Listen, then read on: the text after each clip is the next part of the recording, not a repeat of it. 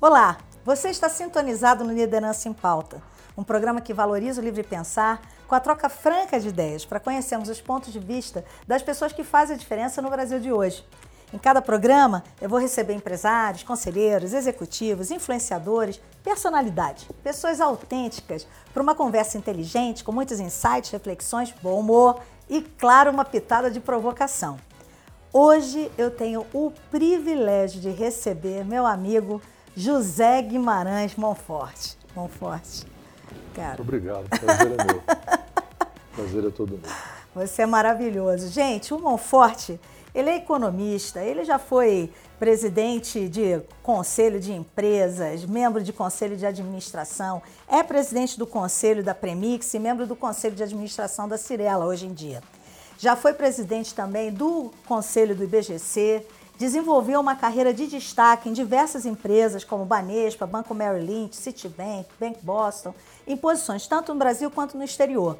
E também ocupou a presidência da VBC Energia SA, empresa que adquiriu a CPFL, e também da Janos Participações. Como consultor, ele ajudou a organizar a governança de empresas de ponta, Natura, Vivo, Arezzo Co, onde a gente se conheceu, entre outras. Monforte, muito obrigado pela sua presença. Adorei você estar aqui. Pessoal, é o seguinte, o que, que eu gosto do Monforte? O Monforte, ele foi um cara que, quando me conheceu mais de perto lá na Arezo, ele falava assim, sabe o que eu gosto de você, Cláudia? Que você é uma pessoa de convicção e não de conveniência. Isso, para mim, era um motivo de grande orgulho vindo de você, que é uma referência realmente no mundo corporativo e no mundo dos conselhos de administração. Olha, eu que agradeço o convite, é um prazer estar aqui com você. É, principalmente nos dias de hoje, é, é muito reconfortante estar interagindo com uma pessoa alegre. é verdade. Dado que a gente tem tanto, né? Nos últimos dias, as manchetes de jornal, é, é CPI, é pandemia e tal. Então é um momento aqui de prazer para mim estar Obrigada. aqui com você. Obrigada, né? querido. Bom, Forte, então assim, quero começar a nossa conversa aqui indo lá para trás. Como era o pequeno José? Conta um pouco da sua história de pequeno. Você era peralta, estudioso. Fala para mim da sua família. Não, o pequeno José era um gordito. de fato, se eu te mostrar minha foto, você não vai acreditar o quão redondinho que eu era e tal. Mas eu, eu era um sujeito muito calmo, muito tranquilo, né? É, em contraponto para o que eu acabei fazendo na minha vida e tal. Eu gostava muito de. Eu sou de Santos ah. e sou de uma Santos, de uma época que era uma cidade encantadora. Né? Santos tinha uma atividade econômica e, portanto, um padrão de vida muito e, e, de infraestrutura, de assistência e tal. Então a gente aproveitava bem a vida, sendo uma, uma, uma cidade de praia. Né? Então eu, criança, aproveitei muito. Meus pais eram maravilhosos, foi uma família muito bacana e gostava muito de jogar bola na rua. E é era mesmo? na rua, literalmente. Não era bem na rua, tinha uma pracinha no meu bairro, que hoje virou uma escola, uma igreja e tal. A gente jogava bola todo dia ali, né? coisa de. E o que, que você sonhava nessa época já em ser quando adulto? Você já pensava no que queria seguir? Porque eu vi depois você fez economia, né? Como é que você entrou na sua é. vida? Não, na, nesse tempo e adolescência, inclusive, eu pensava muito em arquitetura. Olha. É, eu gostava muito de desenho. Né? Eu, eu gosto até hoje de olhar as formas de enxergar harmonia, né, se essas coisas têm um centro e como é que se propaga esse centro e tal. Então, o sonho primeiro foi foi arquitetura, né? Mas eu, eu depois da minha adolescência, né, é, começando na maturidade, o Brasil entrou num ciclo que aí anos 60 final dos anos 60 e tal, de grande transformação do país, né, as reformas, hum dos militares, o tempo do Roberto Campos, do Bulhões e tal, e a criação do Banco Central e CVM. E isso aqui foi me atraindo a atenção, né? Porque eu, eu, sou um cara que gosta de pensar macro, né? Certo. E, e, e aí, naturalmente, e, e, tinha duas carreiras na época, assim, que não eram tão técnicas como engenharia ou medicina e tal, que era economia ou administração. É isso. Então eu tenho que confessar para vocês que eu não tive a competência de entrar na Getúlio Vargas para fazer administração, então fui fazer economia em Santos. Legal. Voltei para minha terra. Voltei não, eu viajava todo dia para fazer. Então a economia talvez fosse uma pergunta que você fosse me fazer, né? Como é que ela surge e tal? Surge por causa disso.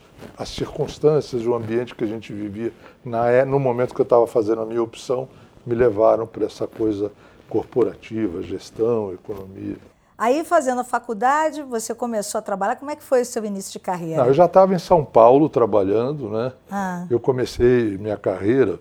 Vou começar pelo, pelo, pelo empreguinho mais significativo, né? Porque, na verdade, eu comecei em São Paulo, batendo aviso de cobrança na rua Zé Paulino, numa, agência, numa agência bancária, porque eu tinha que pegar o trem todo dia para Santo André para estudar nas apostilas de um amigo meu que podia pagar o cursinho. Né? Então foi assim que começou a ser uma. É muito coisa, interessante, é. né? Aí eu mudei, né? Fui para Santos e entrei na, no Boston, no Banco de Boston, com um estagiário, mas não tinha nada a ver. Era visitar cliente do banco para vender cota do fundo 157, que era uma dedução do imposto de renda. Quer dizer, ah, o senhor vai investir lá no fundo, tira do imposto de renda, põe lá e tal. Mas aí logo em seguida fui para um banco de investimento que era o Bansuvest. Certo. Né? alguns empresários gaúchos criaram um banco de investimento, o mais conhecido é o Gerdau. Né? Certo. E aí eu fui lá para gerenciar uma área e já tinha uma, um, uma, uma colocação, um trabalho mais, mais importante, de contribuição mais importante. Né? Então eu fui por aí, aí não parei mais, né? eu fiquei no mercado de capitais a minha vida inteira, mercado de capitais mesmo, não mercado financeiro, banco comercial e tudo. E aí fui, né? não vou contar o, a história toda, mas o Banco Veste né, foi um primeiro emprego e tal. Mas ainda não, era eu eu mesmo, né, não tinha liderança sobre nada.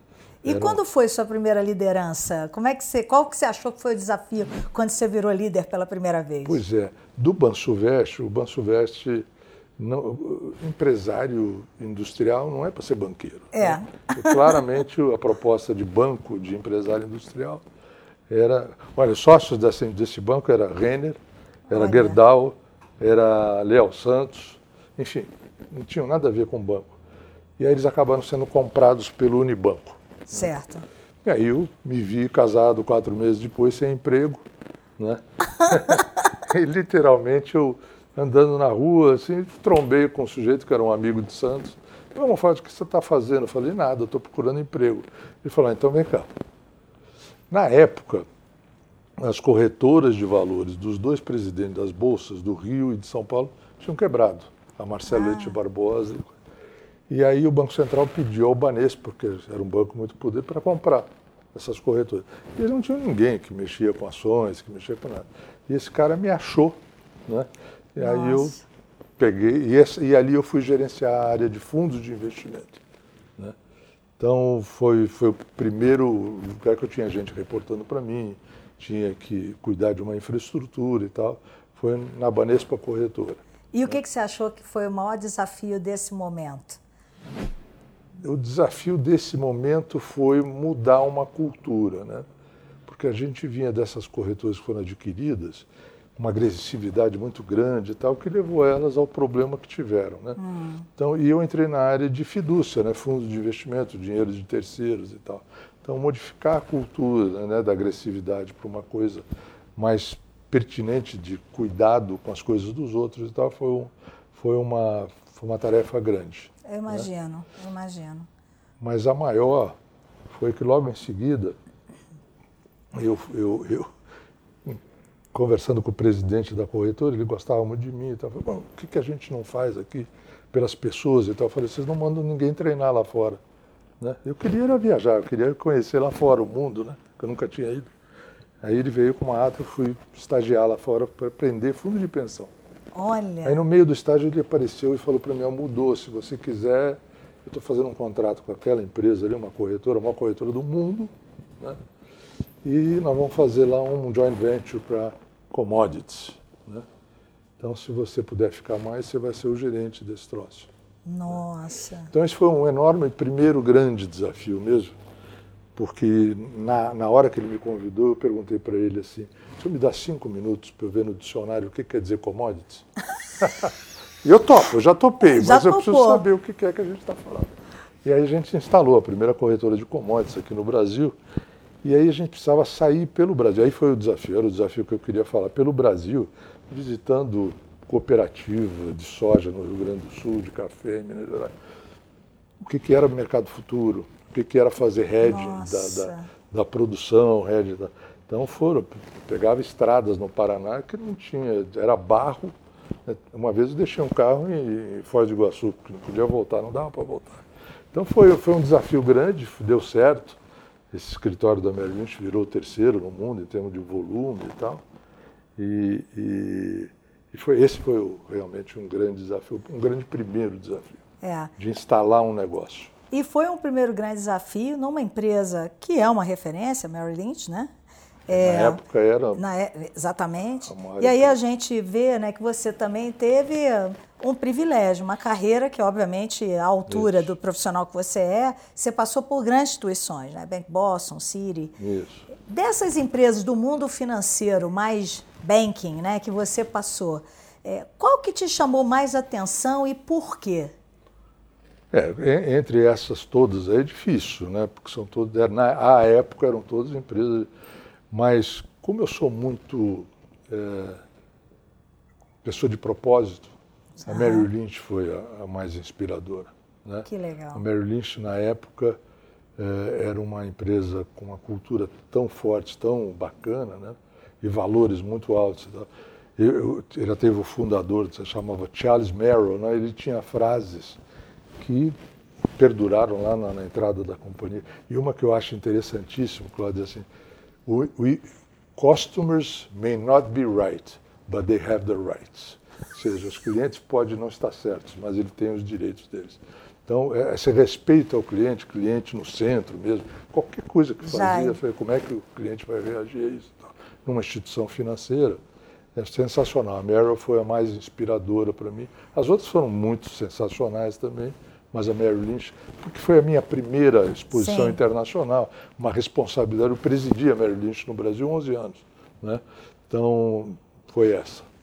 Nossa, e a gente está falando, olha só, você, é, quando eu perguntei dessas empresas, você destacou essa questão dos valores, que Sim. hoje é um tema recorrente, a gente fala muito, né? É, mas já nessa época já havia essa, essa é. percepção, estamos falando de década de 70, né? Uhum. É, como era o Mer a Merrill Lynch, né? É. A Merrill. Era uma empresa inspiradora, né? É, a outra frase dele é From Wall Street to Main Street, ou seja, nós vamos levar o conhecimento de mercado de capital e tal para as cidadezinhas do interior. Eu, eu, um dia você estava com o Roberto Setúbal, eu falei, a XP de hoje é a Merrill Lynch lá atrás, só vamos combinar, né? a Merrill Lynch tinha 20, 17 mil, isso eu estou falando há 40 anos atrás, 17 mil financial consultants e tal, que é o que são os autônomos hoje aqui, né? Aliás, teve uma passagem no meio que foi o Marcelo Leite Barbosa, a corretora, ah. que montou um esquema da Merrill Lynch. E o Marcelo espalhou a corretora dele pelo Brasil e, e, e as, as, estações de trabalho, ele tirou até as medidas da Merrill Lynch nos Estados Jura? Unidos, fez igualzinho e tal. Né? E era um modelo parecido com o da XP também hoje. Mas, enfim, a Merrill foi uma empresa sensacional mesmo. E nesses lugares por onde você passou como executivo, Uh, e mesmo depois, quando você já fez essa migração da carreira de executivo para conselheiro, eu tenho certeza que você conviveu com empresários, empreendedores, executivos que são exemplo. Né? Uhum. Você, eu sei que vai ter gente de repente com ciúme, mas tem aí gente que você diria, pô, Cláudia, essa e essa pessoa é, me chamaram a atenção e por quê? É, na Mary Lynch foi um sujeito que foi meu chefe, né, que ele era o vice-presidente global. Então, o Brasil reportava para ele. Tinha, tinha um intermediário, mas ele era o chefão da minha área. Chamava-se Winthrop Smith. Win Smith. E a Mary Lynch lá atrás era Mary Lynch Pierce Fenner Smith. Então, ah. o pai dele tinha sido um dos fundadores da Mary Lynch. Mas ele era de uma humildade, de uma simplicidade, um cara com poder fantástico. Né? Aquela empresa, uma, uma relação. Eu até tenho uma história com ele que quando eu comprei a distribuidora aqui, chegou no momento que foi 87, que teve uma quebra de mercado, e eles resolveram não capitalizar mais o negócio e fechamos a distribuidora. Foi a primeira distribuidora que o Banco Central, eu consegui que o Banco Central deixasse na prateleira ali e tal. Certo. E aí passou a turbulência toda lá, e aí eu saí da Merlin, fui para o City. e, e eles resolveram transformar a distribuidora em banco múltiplo aqui no Brasil. Olha. Ele veio abrir o, o banco aqui e ele pediu para o cara, eu quero falar com mão forte. É, é engraçado essa coisa, né? porque eu fico, eu sou sensível para caramba. Aliás, tem uma coisa depois que você. Você está disfarçando com a então, tua, mas eu percebi que é Não, não, eu estou emocionado. É. Ele falou, só queria te dizer que a gente é imensamente grato para você, porque você foi o cara. Então, esse cara é um. Né? O City, o Álvaro de Souza, que é meu amigo pessoal e foi um presidente do City nos Estados Unidos, aqui, foi para os Estados Unidos quase, virou um dos candidatos a presidente lá. Foi. Então. E, até... e, o John Reed, claro, né? John aquela Reed. entidade de John Reed foi uma. Na Natura, Pedro Passos, Guilherme Leal e Alessandro, né? os dois sócios, né? e com o Luiz eu interagi menos, mas e o Alessandro, com quem eu jantei ontem, né? É, fantásticos. Né? E eu estou esquecendo de quem, eu queria falar mais uma, que era. Ah! Mais recentemente, mas é longa a história, o Wilson Ferreira. O Wilson ah, é um craque, um, um executivo crack. de primeiríssimo e tal, que eu, quando fui presidente da VBC, contratei o Wilson para presidir nossa distribuidora no Rio Grande do Sul. E aí depois, quando ele foi à Eletrobras, ele falou, bom, pode vir montar a minha governança aqui. Né? Então, agora, são esses os caras. Agora é. já entendi de onde é. surgiu. Então, você, quando estava como presidente do conselho da Eletrobras, você fez essa ponte com o Wilson Ferreira Júnior, trazendo Sim. ele para presidente da Eletrobras, trabalho belíssimo. Não, da Eletrobras não. Ele foi presidente de uma empresa nossa no Rio Grande do Sul, quando era VBC. Certo. Aí eu me afastei e tal, papapá. 20 anos depois ele assumiu a presidência da Eletrobras, Isso. executiva, e pediu para ir para o conselho. Ah, foi o contrário. Foi o contrário. Ele Nossa, que, eu achei que, que, você tinha trazido não, ele de novo. Eu trouxe na vida anterior, né? Mas depois foi ele que me levou para lá. Olha, gente, como é interessante essa essa... E somos amigos até hoje. Tá? É. Muito legal. E me conta, é, Monforte, você fez o que eu vejo hoje, né, conversando com muita gente que é executivo, é, muitos hoje estão interessados no que seria essa transição de executivo para conselheiro. Como que você fez para fazer essa transição? A, a, vida vai em ciclos, né? É. Então, eu vivi um primeiro ciclo assim de empresas querendo ir para o mercado de capitais. É, teve as reformas, criou-se as entidades de mercado de capitais, aí fiz esse trabalho. E, chegou um ciclo que as empresas estavam pensando para mercado de capitais. E eu era um cara de mercado de capitais. Então, no início, eu fui demandado para conselho por causa dessa contribuição. Certo. Né? Então, eu fui, fui conselheiro da Sabesp, que queria fazer um novo bloco de venda de ações, do Banco Nossa Caixa, que era para ser privatizado, de uma empresa canadense, que era subsidiária da Bel Canada e tal. Então, o primeiro momento foi essa contribuição quase que profissional do meu conhecimento de mercado de capitais para os conselhos. E eu gostei. E aí eu liguei um dia para o Paulo Vilas. O Bengt, que foi o fundador Sim. do IBGC, já tinha me procurado e tal. E, na época, o Paulo era o presidente, o Paulo Vilares. Eu liguei para ele, se você quiser, eu estou à sua disposição e vou contribuir aí para o IBGC. Ele falou, pegou na hora. Né? Falou, vem para cá. Então, eu, eu acho que é uma. Aí a atividade me seduziu no sentido de que você sabe disso, que você é uma conselheira ativa e, e competente para caramba. É, se você se engaja, é fulfilling, né? É, é muito satisfatório. Muito. Porque você se expõe a um grupo de pessoas, tem uma troca importante, muito tem uma legal. contribuição, mas tem, você recebe. É uma posição que você não dá, mas recebe. É né? isso aí. A vida executiva, às vezes, é meio só, só. Né? solitária. Né? Então, num colegiado de conselhos, a troca é muito bacana. Né? Então, aí fui embora. Aí, acho que aí teve o caso da Natura, né? que eu comecei com eles na reflexão do que, que eles deviam fazer com a empresa. Olha. Aí pô, vamos vender para sócio estratégico um pedaço, ou vão trazer fundo de private equity e tal. Vamos fazer IPO. E a decisão foi abrir o capital, né?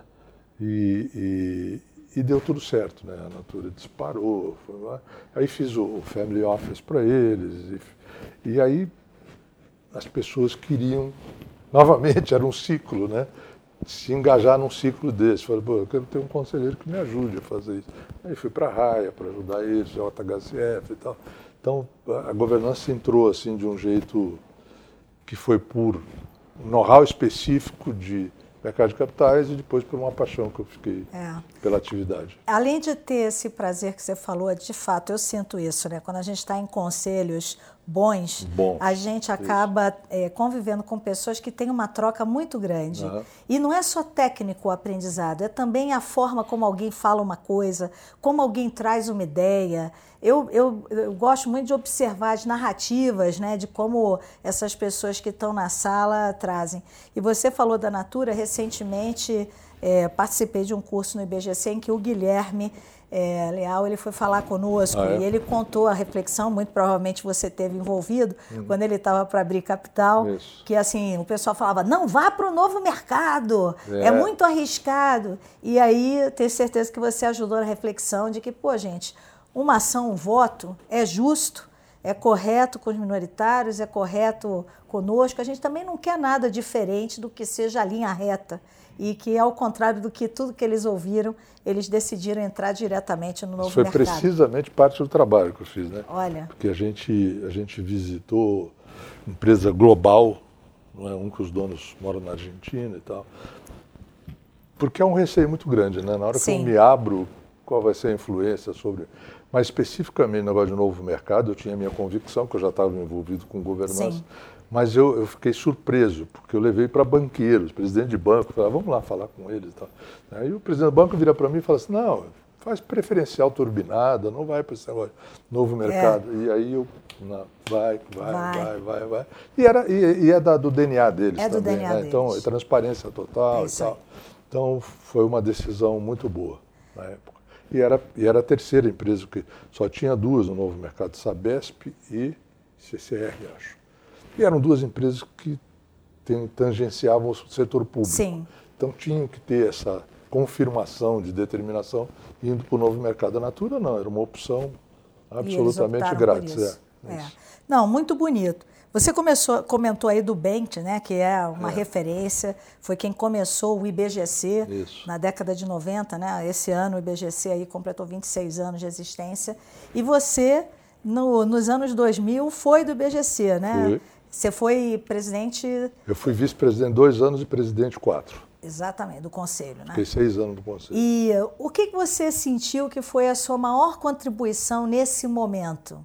E como era o contexto, né, talvez, do mundo da governança nesse momento, década, é. É, nos anos 2000? Eu gosto muito de criar alguma visãozinha, né? Qualquer coisa que eu entro e tal. E quando eu cheguei no IBGC, como vice-presidente, não, quando assumi o presidente, a presidência do conselho, eu falei, putz, o que, que é o meu momento aqui na presidência desse conselho, né? E aí eu mais ou menos que defini assim, o Bento e o Paulo fizeram um grande esforço de disseminar conhecimento de informação sobre governança, uhum. né? E era uma coisa, uma fase romântica, né? Porque você tinha que caçar gente para falar nos almoços. Era um almoço de 20 pessoas sobre governança e tal. E quando eu entrei, BGC já estava com 300 sócios, 300. Né? Hoje deve ter 2 mil. Sei. Hoje tem 2.500 é, É, tinha 300. E aí eu falei, bom, agora é assim, já disseminou para caramba informação sobre governança. Agora nós vamos partir para disseminar a prática, a adoção efetiva. Né? A primeira coisa que eu fiz foi assim, cada evento mensal, ou era trimestral, puxa, o que a gente vai falar, quem a gente convida e tal. E aí eu disse, olha, vamos fazer um esquema que é um tema anual, tá certo? Então a gente faz debates sobre esse tema e no congresso a gente consolida o, o aprendizado Excelente. do ano e tal. E o primeiro foi o problema é que quando a governança veio para o Brasil, o modelo que tentou ser transmitido era o americano, né? Hum. numa realidade totalmente diferente, né? sem definição de controlador e tal, empresas já corporations. E aí o congresso, a reunião que eu fiz, o primeiro foi qual é o modelo brasileiro de governança. Olha. Aí trouxemos o chairman do, do, do IBGC europeu e tal, português, e saímos de lá e com uma, uma ideia da coisa. E aí fomos desdobrando essa coisa.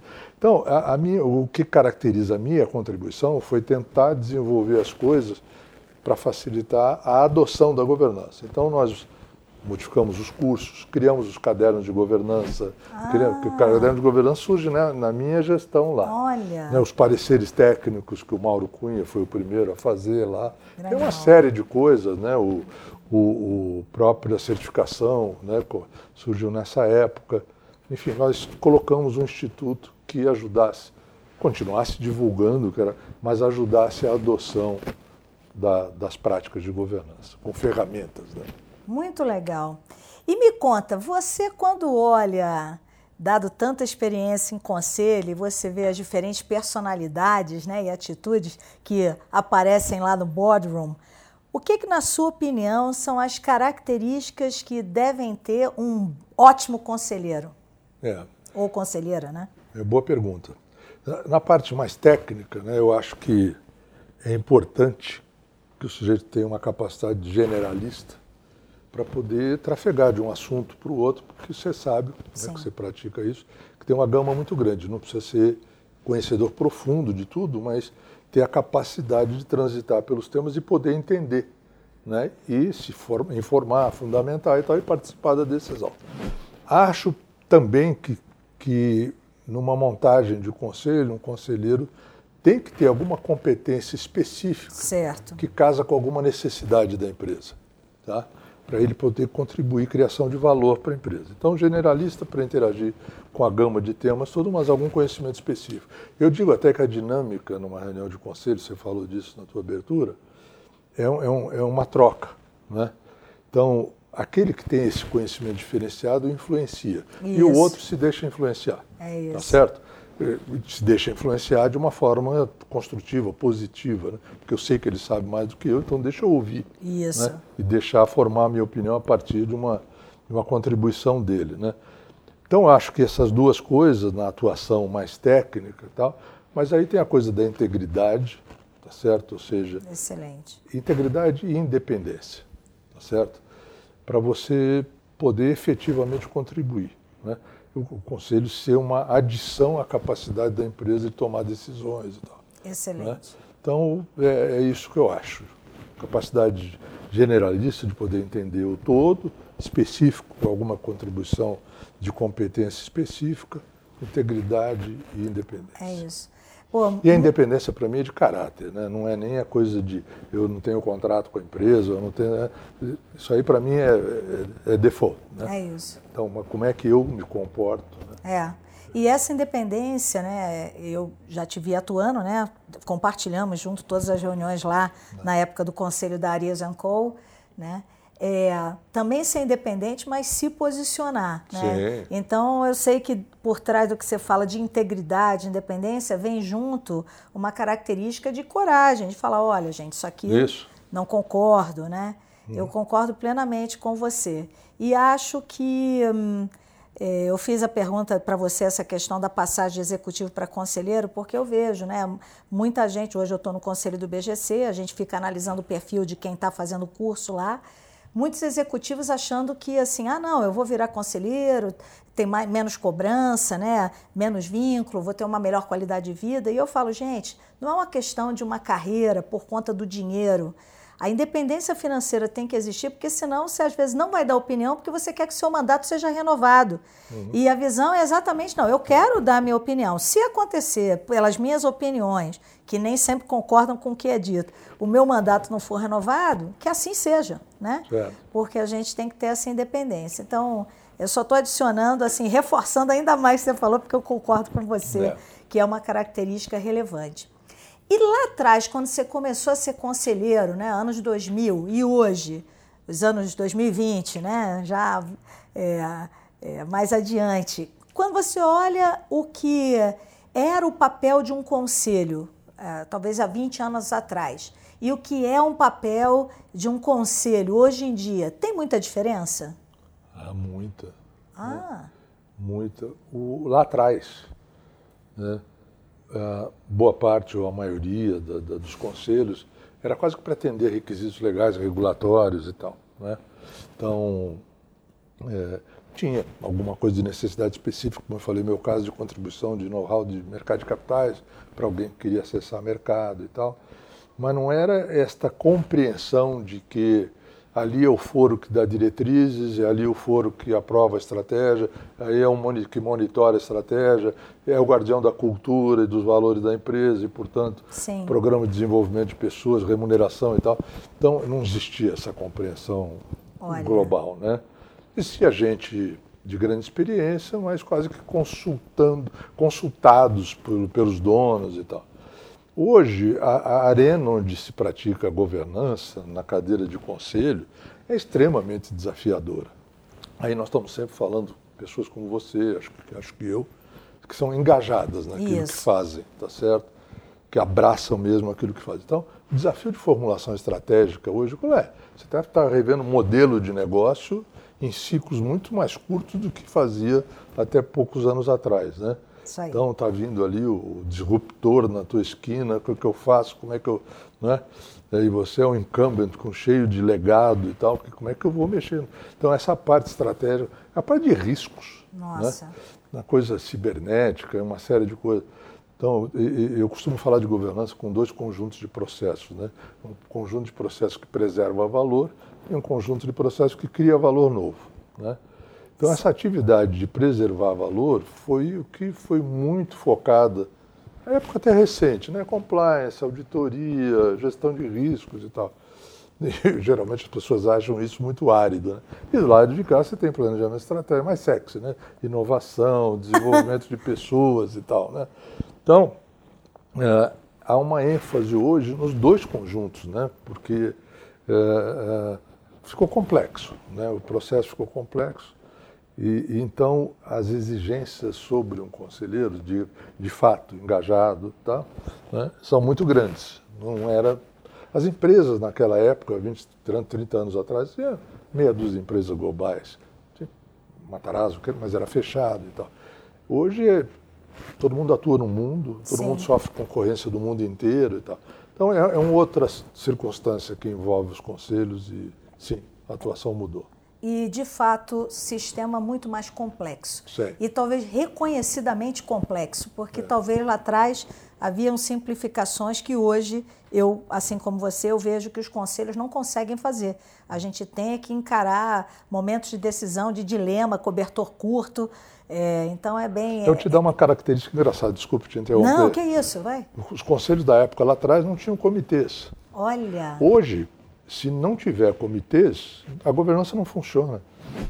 Porque a governança efetivamente, ela é a grind, né? Ela, os assuntos são explorados na profundidade nos comitês. É isso entendeu? Aí. E é onde você pode botar um know-how específico para as matérias de comitês para poder assessorar o conselho.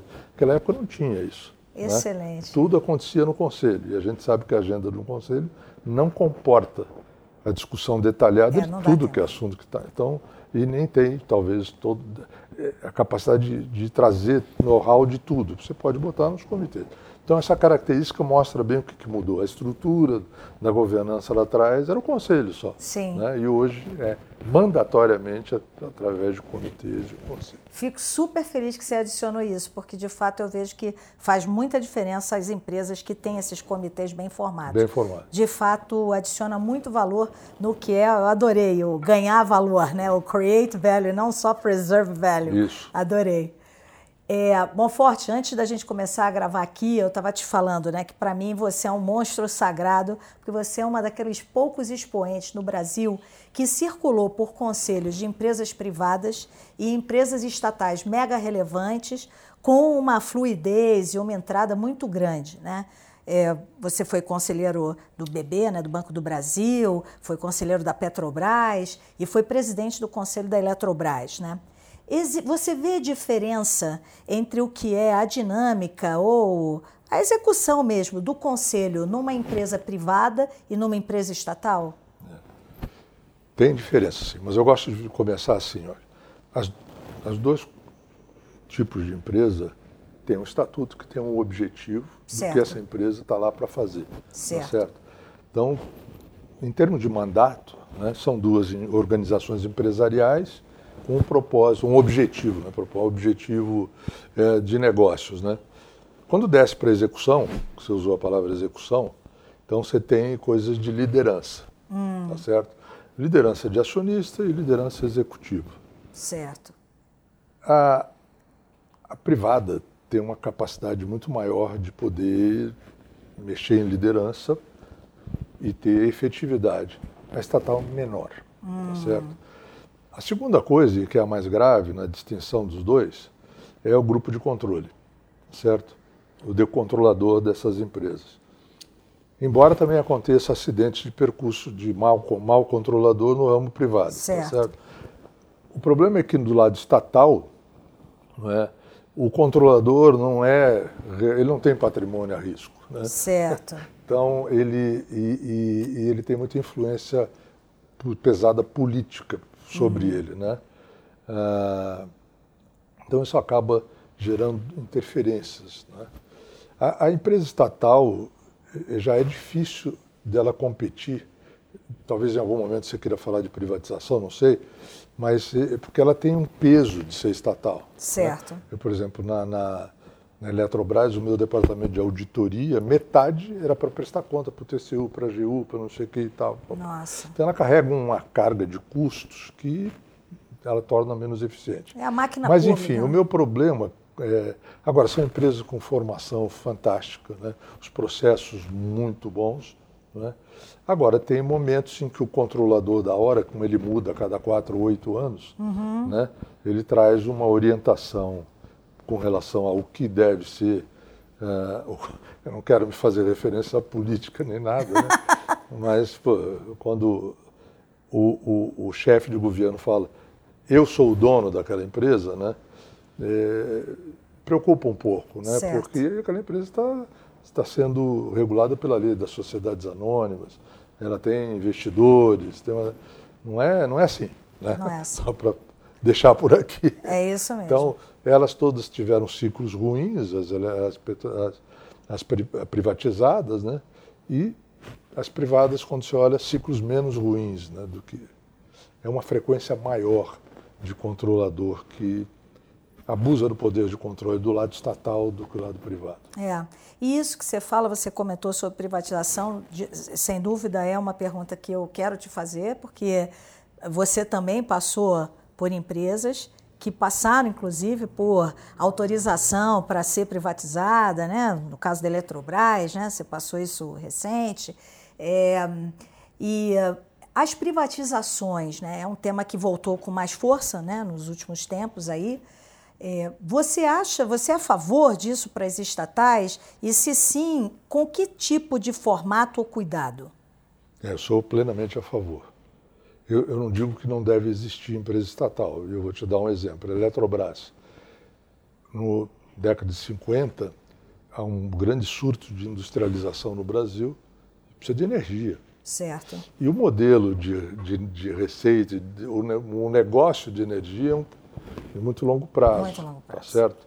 E o capital privado, à época, não tinha o apetite para o investimento de 30 anos e tal. Né? Então aí o Estado entra. Né?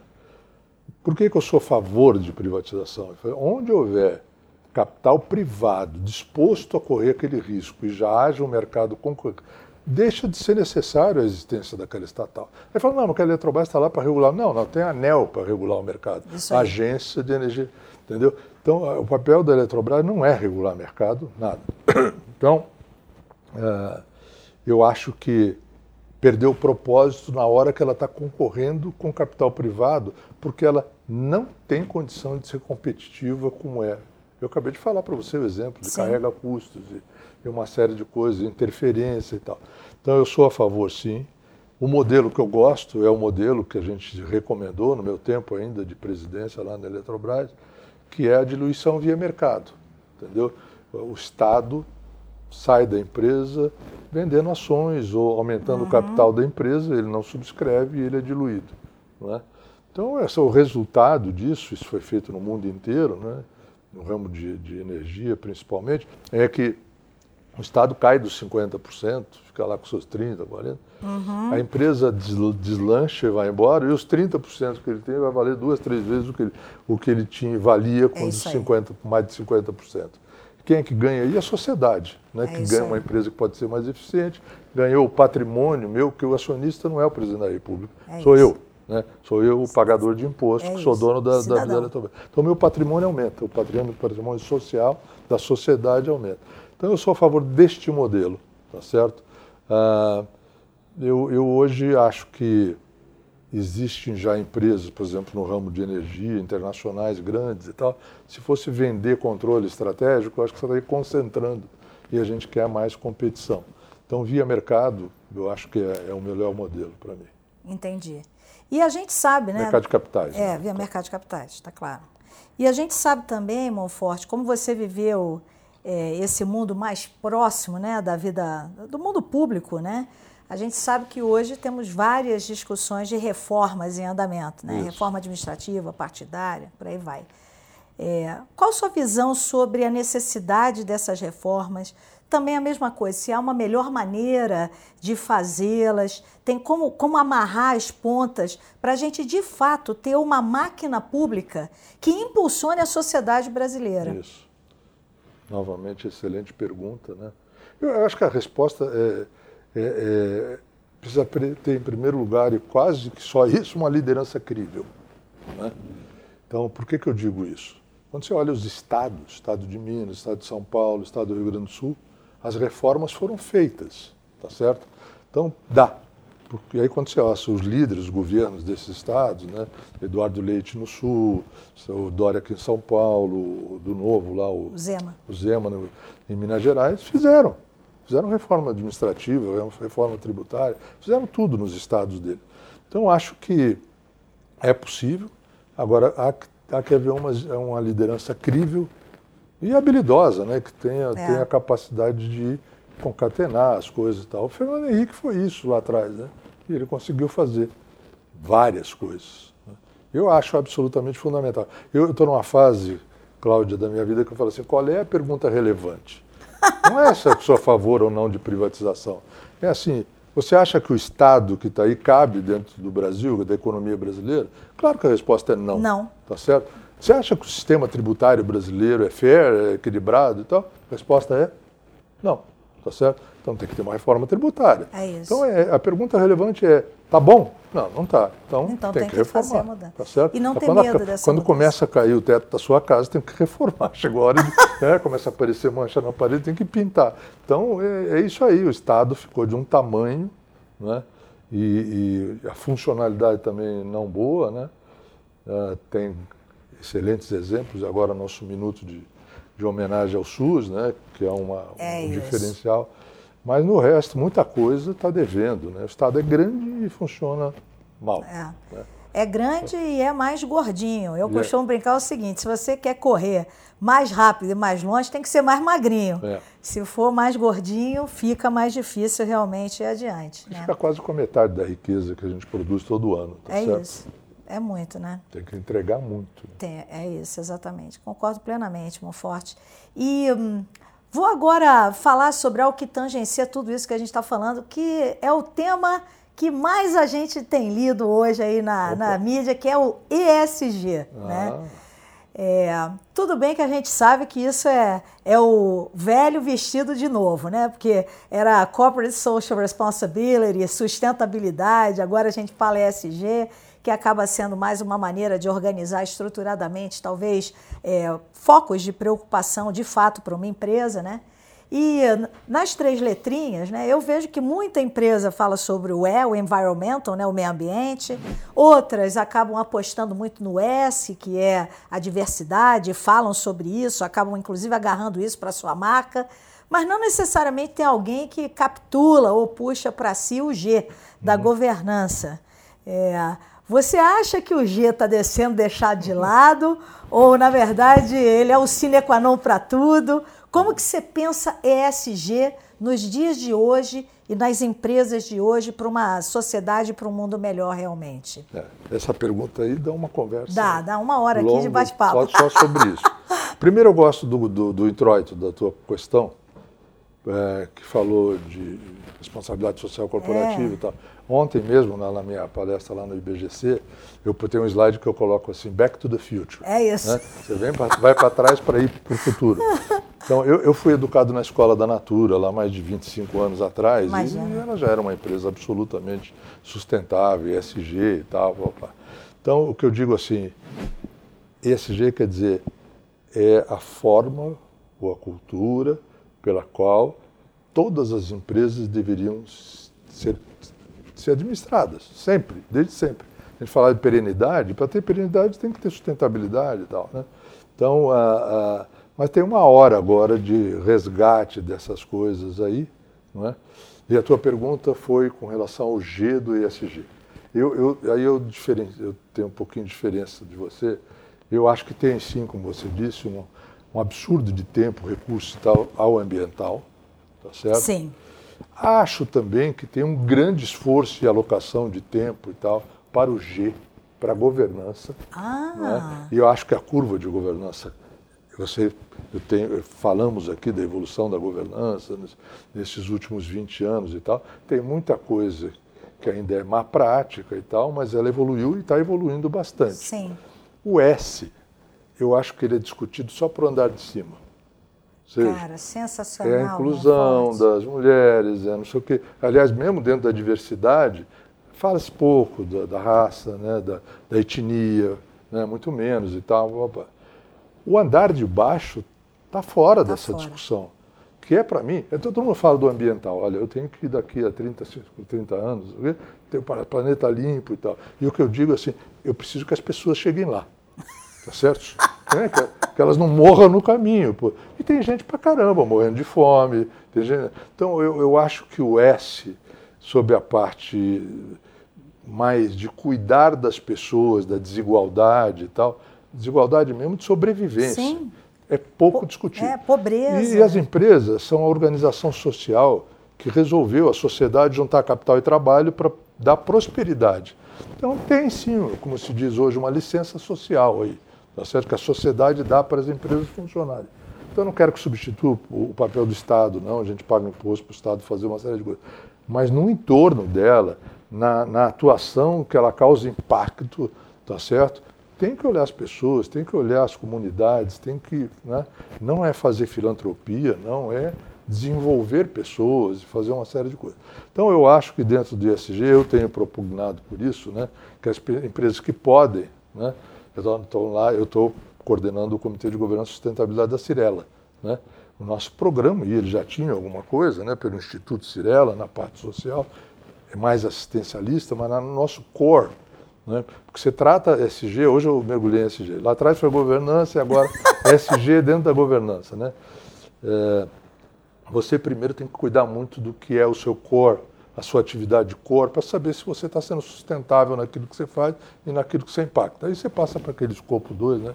que é fornecedores e tal. Pá, pá, pá. Então, cuidando daquilo ali dentro da empresa, pô, a gente faz construções de prédios dentro de, uma, de um bairro qualquer, tá certo? A gente mexe com com Sim. a infraestrutura, aumenta a demanda sobre os equipamentos públicos e tal. Então vamos dar uma olhada em volta, tá certo? Para ver o que, que a gente faz. Então eu estou mais no S, eu, eu sou um cavaleiro da governança, tá certo? Desde sempre. Né? aperfeiçoou. Eu gosto hoje de discutir muito mais a governança que cria valor novo do que a que fica monitorando, fiscalizando e tal, papá que é um problema. Acho que a governança tem esse problema também. Ela fica Sim. árida na discussão, porque ela parte de, de um mundo, um, um, número grande de pessoas, que é da desconfiança de estar sendo bem feito e tal, puta, desapropriação aqui e tal. Dizer, não, aí para isso tem a lei, né? Vamos, vamos. É, eu acho que eu respondi a tua pergunta, eu acho que Olha, o E está super bem cuidado. O IG também. O G eu acho que tem bastante massa de recursos, de pessoas dedicadas a isso. O S, eu acho que eu tenho uma segmentação. É. Continua discutindo que é o andar de cima, lá as pessoas que. Mas, pô, vamos olhar o que é. dá para fazer para o andar de baixo. Adorei, adorei sua resposta, a maneira é, como você falou porque de fato eu sinto mesmo que é o que falta. Uhum. É, a gente ainda tem muitos conselhos né, de administração, muitas pessoas por aí que falam, lembrando o artigo lá do Milton Friedman, né, uhum. da visão do papel social da empresa é gerar o lucro para os acionistas. Uhum. Ninguém quer filantropia. A gente sabe que a empresa tem que dar resultado, né, tem que dar retorno nos seus investimentos, mas isso não significa dizer que a gente não vai cuidar no desenvolvimento do andar de baixo. Eu, eu concordo é. com você que. Eu acho que tem uma atualização. Tem. Desculpa ter te interrompido. Não, é isso, é né? é isso. Eu, a gente, na, na, no mundo que trouxe muito acionista para dentro da empresa, né, mercado de capitais e tal, ele coincidiu muito com a revolução, com a, com a era industrial, capital e trabalho tal, produzindo. Tal. Aí as empresas dão muito certo, crescem, precisam mais capital. E o trabalho, por força de eficiência, tal, vai perdendo um pouco a força, né, que eram os dois que influenciavam a governança, as decisões Isso. da governança, capital e trabalho. Né? E aí o capital fica fundamental, porque as empresas, das, as GEs, as automóveis, precisam de mais capital. E o, o capital passa a dominar as decisões do, do, do, do, sistema de governança. E vai e leva até o lucro máximo no menor espaço de tempo. Tá certo? Que é o dinheiro, tá certo? Eu, eu, quando assumi a presidência do IBGC, a primeira revisão que a gente foi fazer do manual, no lucro estava lucro máximo. Olha. É objetivo de lucro máximo. A gente mudou para lucro ótimo e tal. Hoje tem outra conotação até. Então, eu acho assim. E aí você evoluiu, o trabalho foi perdendo importância e a novidade é: o capital tem excesso de oferta, a demanda na margem é decrescente. Então, então a força do capital como determinante das decisões é menor, em termos relativos ao que era. Qual é o ativo que me permite manter esse sucesso? A lealdade da sociedade. Entendeu? A sociedade tem várias medidas. Ele está dizendo assim, ó, se você não se comportar direitinho e tal, eu, fornecedor, não vou ser parceiro seu, eu, colaborador, não necessariamente vou ficar aqui, eu, cliente, não vou ser leal a você e tal. Então, é, é resultado. É, é, né? Só que não é lucro a qualquer preço. Tá? É isso. E, e, isso é essencial para gerar lucro. Exatamente. No tempo. Entendeu? No tempo. É isso. E tá. não necessariamente no ano 1. Um. Se eu fiz uma história longa não, aqui. Não, foi maravilhoso.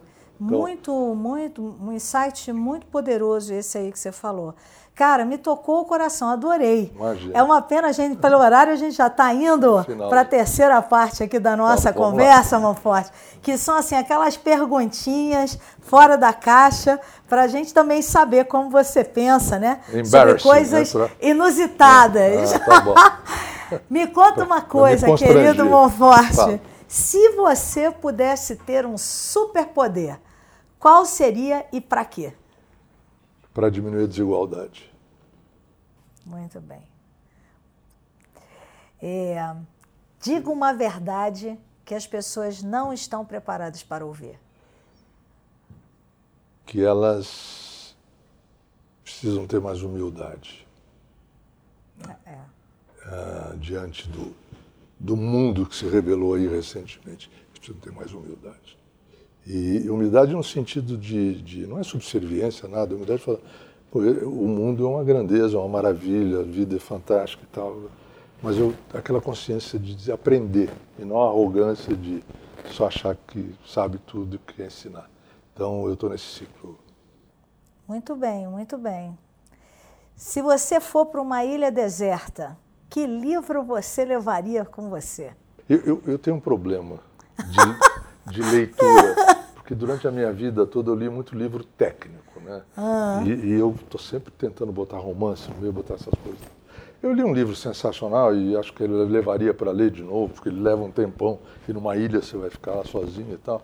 E ele tem muito a ver com o momento do mundo. Né? Ele foi escrito há 50 anos atrás pela Ayn Rand que é a revolta de Atlas, o Atlas Shrugged. Olha! Né, que ele mostra o Estado né, desmotivando todas as pessoas, empresários e tal.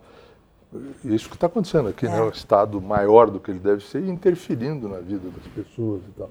E os empresários falam, tá bom, pode ficar, fica com o meu negócio, eu vou para um outro lugar, vou começar de novo e tal. Então, eu, eu o comportamento político e tal. Então, eu levaria a revolta do Atlas e para não ficar numa coisa tão, talvez árida assim, né? Eu levaria o Cuidado com a Alma, Care of the Soul, de Thomas Moore. Olha! Que é uma, ele te joga lá no fundo, assim, para você visitar a sua parte de dentro, né? Então acho que eu levaria esses dois livros. Tem outros, né? Mas acho que eu levaria esses dois. Muito bom. Tá? Se você pudesse ser uma pessoa diferente por um dia, quem você seria e por quê? Barack Obama. Olha, e por quê? Liderança autêntica, né? E genu, genuinamente interessada no bem-estar, no bem. Né? Então, inteligente, culto, né? vem de um background que não era óbvio, É. né? então ele se estabelece pela integridade, pela competência. Então eu talvez gostasse de ser ele. Por um dia, para sentir o que ele sente na É, pele. É, é isso aí. É. Para ser feliz, eu preciso de. Liberdade, Oh, é. Liberdade, o que mais? Eu tinha pensado pensar em mais coisas, mas essencialmente liberdade e eu preciso de transparência também. Eu, eu falava no passado que eu não sei lidar com gente que tem agenda escondida. Né? Mas, no fim, você tem que aprender né? É também a isso. lidar com essas pessoas. E tal. é Então, isso. porque transparência, para mim, gera confiança. É isso. Entendeu? E você tendo confiança, os atritos, as coisas. Diminui muito. Diminui, né? É Aí você vive com a liberdade, que eu falei primeiro, num ambiente descontraído e tal, né? Então, por não haver transparência, acho que, de forma geral, né, no grau que deveria ter, né, você tem uma vida que não é livre, né? Você fica preso de, de preconceito, de preparado. Pra... Então, acho que liberdade, sim, e transparência que gera confiança. Muito bem. Tá. Se você voltasse no tempo e encontrasse o gordito José, pequeno, ou seja, o Monforte criancinha, o que, que você diria para ele? Olha, eu, eu tenho um lema na minha vida: abrace tudo que é desafio. Olha, né? E eu, quando fui trabalhar nos Estados Unidos, lá, saí do Brasil para ser um, um diretor lá no Citibank em Nova York, era tudo cara bala e tal, né? Eu fui comprar as camisetas da Nike, tá escrito assim, just do it, né? Então, eh, eu acho que a minha recomendação para o Zezinho lá atrás foi assim, pô, e foi o que eu fiz, né? Seria de novo fazer, eu faria a mesma coisa, assim, abrace as oportunidades, tá? E faça, tenha medo de, de, de, de enfrentar as dificuldades e faça, just do it, né? just do Não it. fica só elocubrando. Ser líder é Tem um propósito inspiracional. muito bem.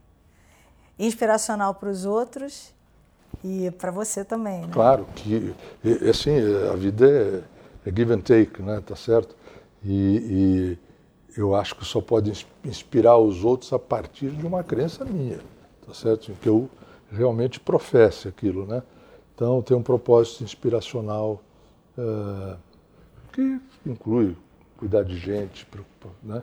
Gente é a peça central mesmo, né? E tem integridade, ética, aquela coisa toda. Então, qual é o meu propósito? Para que, que eu estou aqui, né? Na medida que você sabe e que é uma boa coisa, né? E o propósito tem que ser, porque ele tem uma dimensão moral, Sim. inclusive, né? Ah, você é um líder, né? Você consegue motivar as pessoas, trazer as pessoas com você. E, ou ir com elas também, né? É isso. Se, se execução desse propósito significa isso, né? Isso. Eu sou, eh, eh, posso ser follower, posso ser, um, posso ter que acompanhar às vezes também. É isso. Gente, eu vou dizer, você é maravilhoso. Que felicidade de ter esse contato. Você falou coisas muito, muito assim relevantes para quem escutar esse podcast e ver o videocast, né? Muito obrigada, Monforte, pelo teu tempo, por Obrigado. você ter vindo aqui. Para mim foi assim conhecer mais ainda da, da sua história e de você e ter certeza do que eu sempre achei, que você é uma pessoa com uma profundidade, com um pensar, um refletir, que isso é muito inspirador para mim e eu tenho certeza que para muitas pessoas. Obrigada mesmo pelo seu tempo, Eu viu? que te agradeço. Né? É um prazer estar aqui. Né? As pessoas me conhecem pelo meu aspecto tratoral, execução, duro, bravo e tal, mas eu sou o que você acabou fazendo É. florescer aqui. Eu sou muito sensível também. Muito. Muito. Então, te agradeço. Né? Obrigada, E querida. foi uma boa oportunidade, foi uma boa conversa. Foi, Bom foi papo. ótimo, foi um bom papo. Obrigado. Pessoal, e é isso. Isso aqui foi o Liderança em Pauta. Obrigado por estarem aqui conosco. Inscreva-se no meu canal de YouTube, o Claudio Elisa Oficial. Ativa o sininho para ser avisado toda vez que tiver programa novo no ar. Até a próxima.